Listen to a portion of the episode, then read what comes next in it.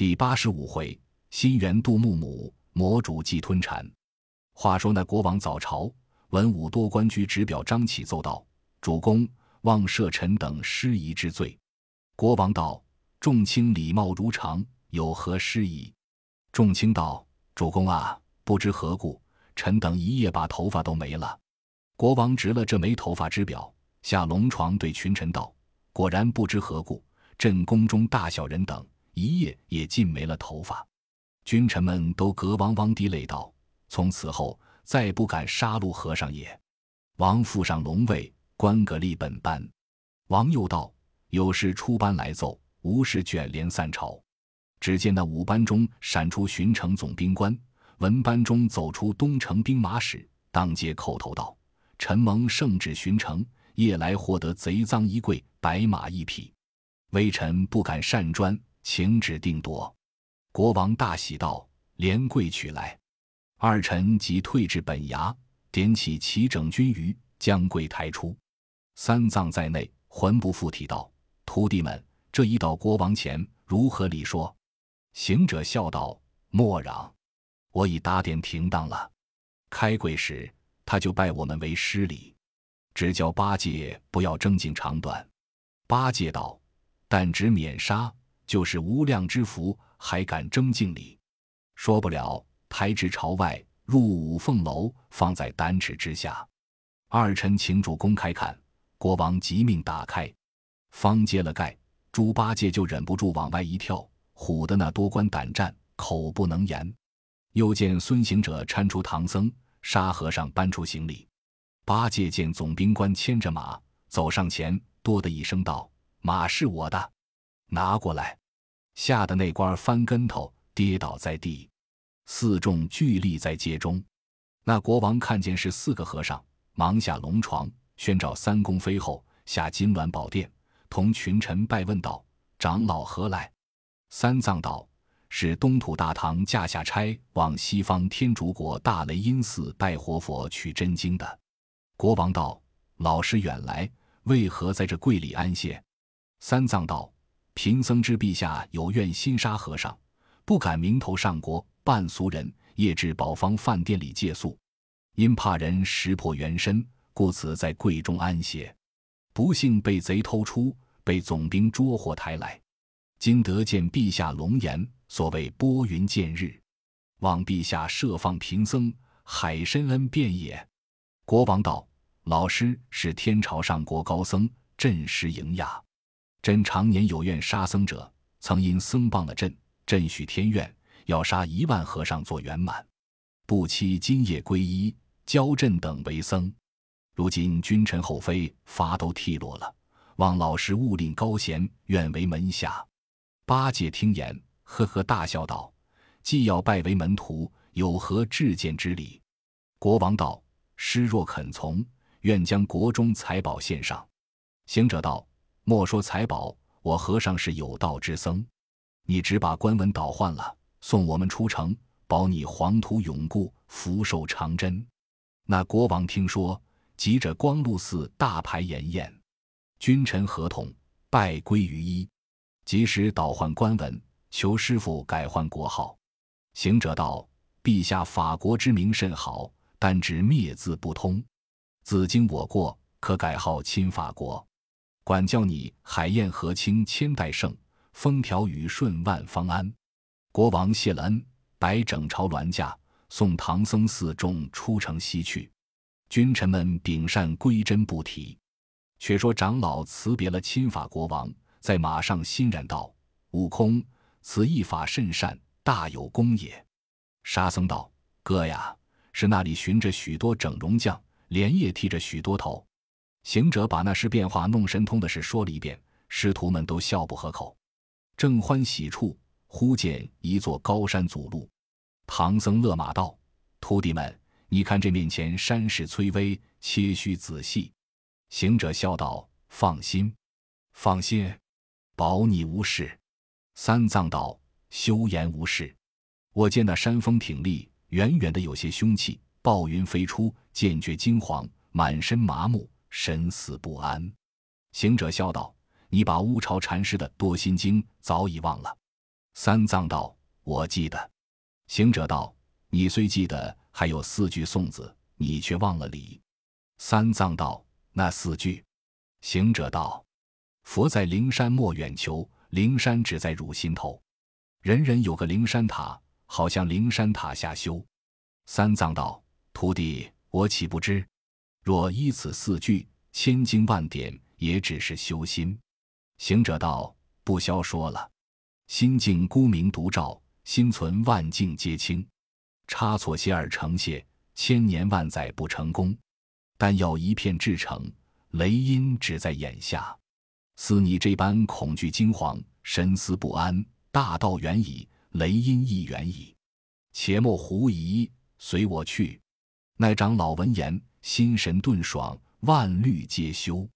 四众一同前进，不几步到于山上，举目看时，那山真好山，细看色斑斑，顶上云飘荡，崖前树影寒，飞禽犀利，走兽凶顽，林内松千竿，峦头竹几竿，吼叫的是苍狼夺食。咆哮的是恶虎争餐，野猿长啸寻仙果，麋鹿攀花上翠兰。风飒飒，水潺潺，时闻幽鸟语间关。几处藤萝牵又扯，满溪瑶草杂香兰。林林怪石，削削峰岩。湖河成群走，猴猿作对玩。行客正愁多险峻，奈何古道又弯环。师徒们切切惊惊。正行之时，只听得呼呼一阵风起，三藏害怕道：“风起了。”行者道：“春有和风，夏有熏风，秋有金风，冬有朔风，四时皆有风。风起怕怎的？”三藏道：“这风来的甚急，决然不是天风。”行者道：“自古来风从地起，云自山出，怎么的个天风？说不了。”又见一阵雾起，那雾真个是，漠漠连天暗，蒙蒙匝地昏，日色全无影，鸟声无处闻，宛然如混沌，仿佛似飞尘。不见山头树，那逢采药人。三藏一发心惊道：“悟空，风还未定，如何又这般雾起？”行者道：“且莫忙，请师傅下马，你兄弟二个在此保守。”等我去看看是何吉凶。郝大圣把腰一弓，就到半空，用手搭在眉上，圆睁火眼向下观之，果见那悬崖边坐着一个妖精。你看他怎生模样？柄柄纹斑多彩艳，昂昂雄势甚抖擞，尖牙出口如钢钻，利爪藏蹄似玉钩。金眼圆睛禽兽怕，银须的树鬼神愁。张狂笑吼势威猛。矮雾喷风韵智谋，又见那左右手下有三四十个小妖摆列，他在那里逼法的喷风矮雾。行者暗笑道：“我师傅也有些儿先兆。”他说：“不是天风，果然不是，却是个妖精在这里弄轩而已。若老孙使铁棒往下就打，这叫做捣蒜打，打便打死了，只是坏了老孙的名头。”那行者一声豪杰，再不晓得暗算计人。他道。我且回去照顾猪八戒，照顾教他来先与这妖精见一仗。若是八戒有本事打倒这妖，算他一功；若无手段，被这妖拿去，等我再去救他，才好出名。他又想到八戒有些躲懒，不肯出头，却只是有些口紧，好吃东西。等我哄他一哄，看他怎么说。及时落下云头，到三藏前。三藏问道：“悟空。”风雾处吉凶何如？行者道：“这会子明净了，没甚风雾。”三藏道：“正是，觉到退下些去了。”行者笑道：“师傅，我长时间还看得好，这一番却看错了。我只说风雾之中恐有妖怪，原来不是。”三藏道：“是什么？”行者道：“前面不远，乃是义庄村，村上人家好善，蒸的白米干饭。”白面馍馍斋僧里，这些物想是那些人家蒸笼之气，也是积善之应。八戒听说，认了真实，扯过行者，悄悄的道：“哥哥，你先吃了他的斋来的。”行者道：“吃不多儿。”因那菜蔬太咸了些，不喜多吃。”八戒道：“翠，凭他怎么咸，我也进肚吃他一饱，十分作渴，便回来吃水。”行者道：“你要吃哩？”八戒道：“正是，我肚里有些饥了，先要去吃仙儿，不知如何？”行者道：“兄弟莫提。古书云：‘父在，子不得自专。’师傅又在此，谁敢先去？”八戒笑道：“你若不言语，我就去了。”行者道：“我不言语，看你怎么的去。”那呆子吃嘴的见识偏有，走上前唱个大诺道：“师傅，师才师兄说，前村里有人家斋僧，你看这马有些要打搅人家，便要草药料，却不费事。幸如今风物明净，你们且略坐坐，等我去寻些嫩草，先喂喂马，然后再往那家子化斋去罢。”唐僧欢喜道：“好啊。”你今日却怎肯这等勤谨？快去快来！那呆子暗暗笑着便走。行者赶上扯住道：“兄弟，他那里斋僧只斋俊的，不斋丑的。”八戒道：“这等说又要变化事。”行者道：“正是，你便便而去。”好呆子，他也有三十六般变化。走到山凹里，捻着诀，念动咒语，摇身一变，变做个矮胖和尚。手里敲个木鱼，口里哼啊哼的，又不会念经，只哼的是上大人。却说那怪物收风敛雾，号令群妖在于大路口上摆开一个圈子阵，专等行客。这呆子晦气，不多时撞到当中，被群妖围住。这个扯住衣服，那个扯着丝绦，推推拥拥一齐下手。八戒道：“不要扯，等我一家家吃将来。”群妖道：“和尚，你要吃甚的？”八戒道：“你们这里斋僧，我来吃斋的。”群妖道：“你想这里斋僧，不知我这里专要吃僧。我们都是山中得道的妖仙，专要把你们和尚拿到家里上蒸笼蒸熟吃哩。你倒还想来吃斋？”八戒闻言，心中害怕，才抱怨行者道：“这个弼马温其实被懒，他哄我说是这村里斋僧，这里那得村庄人家，那里斋什么僧事？”原来是些妖精，那呆子被他扯急了，即便现出原身，腰间扯钉耙，一顿乱住，助退那些小妖。小妖急跑去报与老怪道：“大王祸事了。”老怪道：“有甚祸事？”小妖道：“山前来了一个和尚，且是生得干净。我说拿家来蒸他吃，若吃不了，留些儿防天阴。不想他会变化。”老妖道：“变化甚的模样？”小妖道。那里成个人像，长嘴大耳朵，背后又有棕，双手抡一根钉耙，没头没脸的乱住，唬得我们跑回来报大王爷。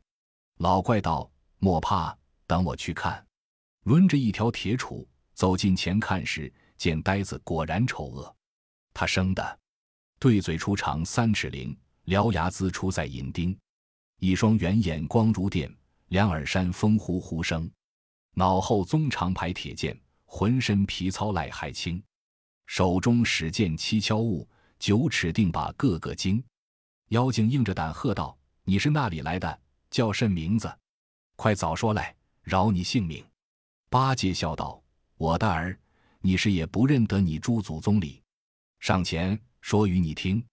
巨口獠牙神力大，玉皇生我天蓬帅，掌管天河八万兵。”天宫快乐多自在，只因酒醉戏宫娥，那时就把英雄卖，一嘴拱到斗牛宫，吃了王母灵芝菜。玉皇亲打二千锤，把吾贬下三天界，教吾立志养元神，下方却又为妖怪。正子高庄喜结亲，命低撞着孙兄在，金箍棒下受他降，低头才把沙门拜，背马挑包做夯工。前生少了唐僧债，铁脚天蓬本姓朱，法名改作猪八戒。那妖精闻言，喝道：“你原来是唐僧的徒弟，我一向闻得唐僧的肉好吃，正要拿你礼，你却撞得来，我肯饶你。不要走，看楚。”八戒道：“孽畜，你原来是个冉博士出身。”妖精道：“我怎么是冉博士？”八戒道：“不是冉博士。”怎么会使棒槌？那怪那容分说近前乱打，他两个在山坳里，这一场好杀。九尺钉耙，一条铁棒，把丢卸树滚狂风，楚运机谋飞骤雨。一个是无名恶怪祖山城，一个是有罪天蓬伏姓主。姓郑和丑怪与魔，山高不得金生土。那个楚家犹如蟒出潭，这个把来却似龙离谱。喊声叱咤震山川，吆喝雄威惊地府。两个英雄各逞能，舍身却把神通堵。八戒长起威风，与妖精厮斗。那怪喝令小妖把八戒一齐围住不提。却说行者在唐僧背后，忽失声冷笑。沙僧道：“哥哥冷笑何也？”行者道：“猪八戒真个呆呀！听见说斋僧，就被我哄去了。这早晚还不见回来。若是一顿把打退妖精，你看他得胜而回，争嚷功过；若战得不过，被他拿去。”却是我的晦气，被前面后，不知骂了多少弼马温里。武敬，你休言语，等我去看看。郝大圣，他也不使长老知道，悄悄的脑后拔了一根毫毛，吹口仙气，叫变，即便做本身模样，陪着沙僧，随着长老。他的真身出个神，跳在空中观看，但见那呆子被怪围绕，定把事乱，渐渐的难敌。行者忍不住。暗落云头，厉声高叫道：“八戒不要忙，老孙来了！”那呆子听的是行者声音，仗着是玉长威风，一顿把向前乱住。那妖精抵敌不住，道：“这和尚先前不济，这会子怎么又发起狠来？”八戒道：“我的儿不可欺负我，我家里人来也。”一发向前，没头没脸住去。那妖精尾架不住，领群妖败阵去了。行者见妖精败去，他就不曾近前，拨转云头，径回本处，把毫毛一抖，收上身来。长老的肉眼凡胎，那里认得？不一时，呆子得胜，也自转来，累得那年闲鼻涕，白沫生生，气呼呼的走将来，叫声师傅。长老见了，惊讶道：“八戒，你去打马草的，怎么这般狼狈回来？像是山上人家有人看护。”不容你打草吗？呆子放下把，捶胸跌脚道：“师傅，莫要问，说起来就活活休杀人。”长老道：“为什么休来？”八戒道：“师兄捉弄我。他先头说风雾里不是妖精，没甚凶兆，是一庄村人家好善，蒸白米干饭，白面馍馍斋僧的，我就当真，想着肚里饥了，先去吃仙儿，假以打草为名，岂知若干妖怪。”把我围了，苦战了这一回。若不是师兄的苦桑棒相助，我也莫想的脱罗网回来也。行者在旁笑道：“这呆子胡说！你若做了贼，就攀上一劳人世。我在这里看着师傅，何曾侧理？”长老道：“是啊，悟空不曾理我。”那呆子跳着嚷道：“师傅，你不晓得，他有替身。”长老道。悟空端的可有怪吗？行者瞒不过，躬身笑道：“是有个把小妖，他不敢惹我们。八戒，你过来，一发照顾你照顾。我们祭宝师傅走过险峻山路，就似行军的一般。”八戒道：“行军便怎的？”行者道：“你做个开路将军，在前剖路。那妖精不来便罢，若来时，你与他赌斗，打倒妖精，算你的功果。”八戒量着那妖精手段与他差不多，却说：“我就死在他手内也罢。”等我先走。行者笑道：“这呆子先说晦气话，怎么得长进？”八戒道：“哥呀，你知道公子登言不醉即饱，壮士临阵不死带伤。先说句错话，后便有威风。”行者欢喜，急忙背了马，请师傅骑上。沙僧挑着行李，相随八戒。一路入山不提，却说那妖精率几个败残的小妖进回本洞，高坐在石头崖上，默默无言。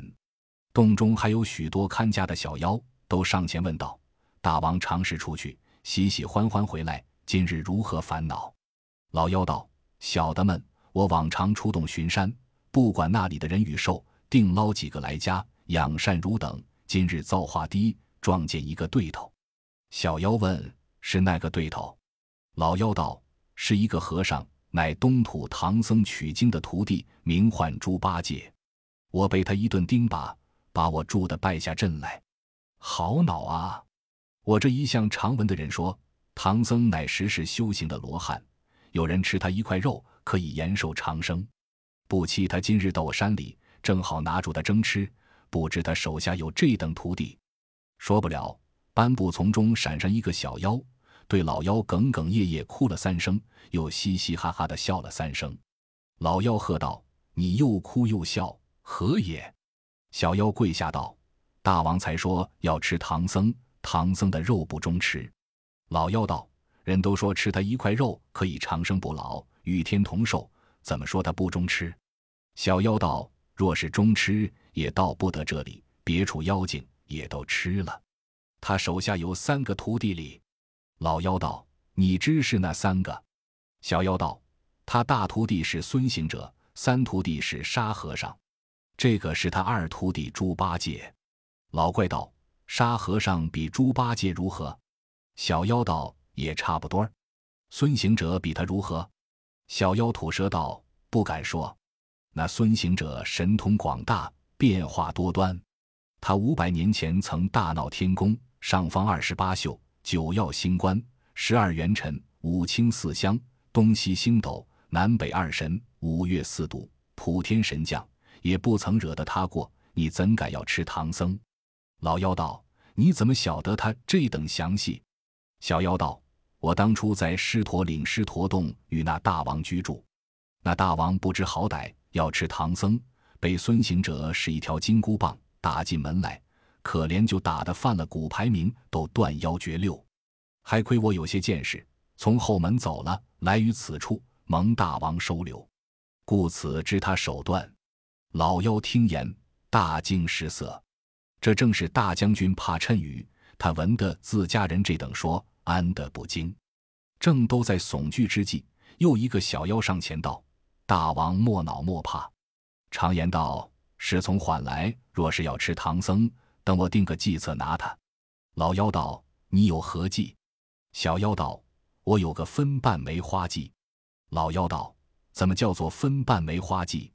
小妖道：“如今把洞中大小群妖点将起来，千中选百，百中选十，十中只选三个，须是有能干、会变化的，都变作大王的模样，顶大王之盔，冠大王之甲。”执大王之处，三处埋伏。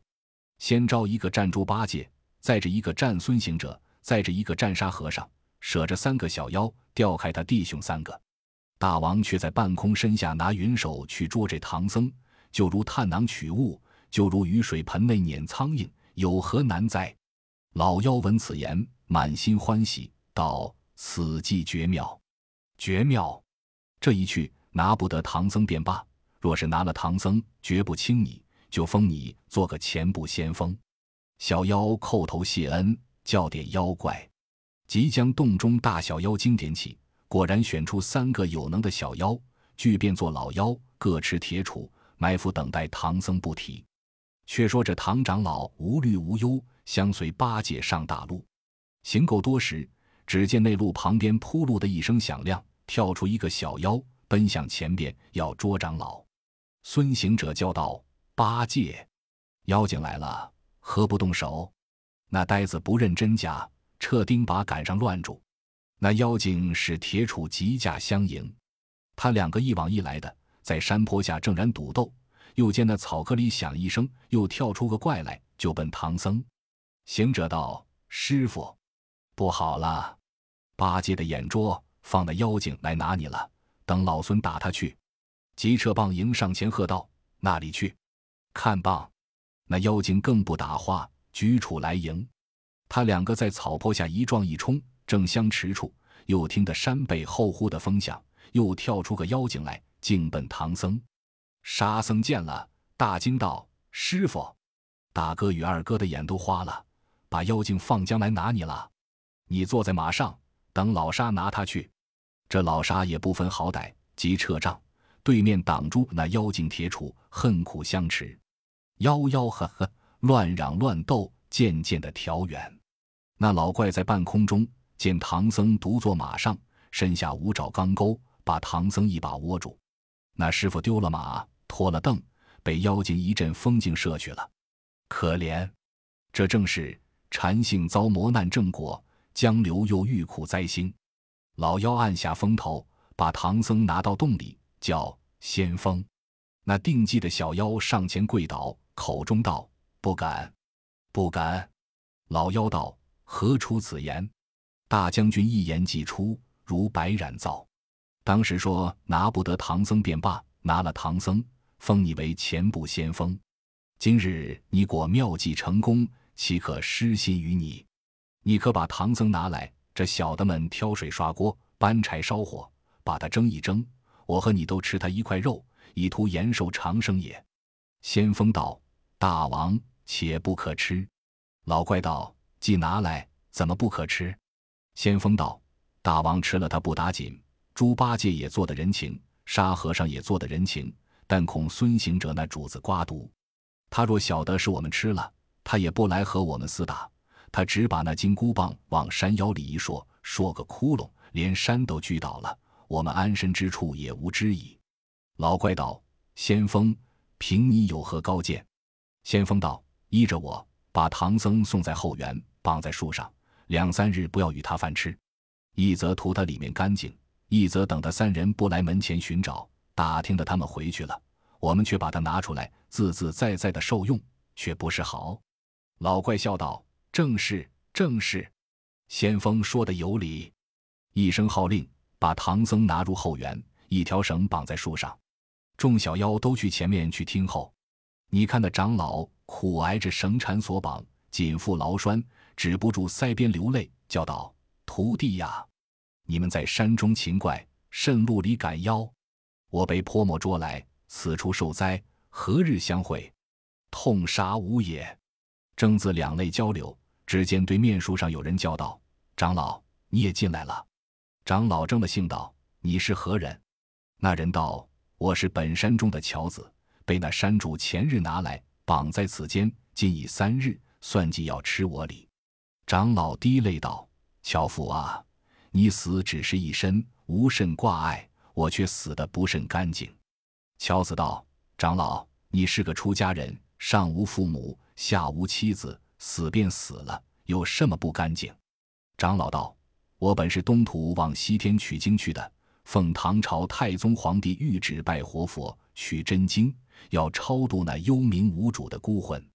今若丧了性命，可不盼杀那君王，辜负那臣子。那枉死城中无限的冤魂，却不大失所望，永世不得超生。一场功果，尽化作风尘，这却怎么的干净也？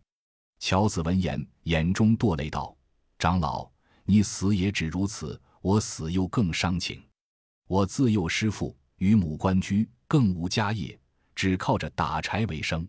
老母今年八十三岁，只我一人奉养。倘若无常，谁与他埋尸送老？苦哉，苦哉！痛杀我也！长老闻言，放声大哭道：“可怜，可怜！山人尚有思亲意，空教贫僧会念经。是君是亲，皆同一理。”你为亲恩，我为君恩，正是那流泪眼观流泪眼，断肠人送断肠人。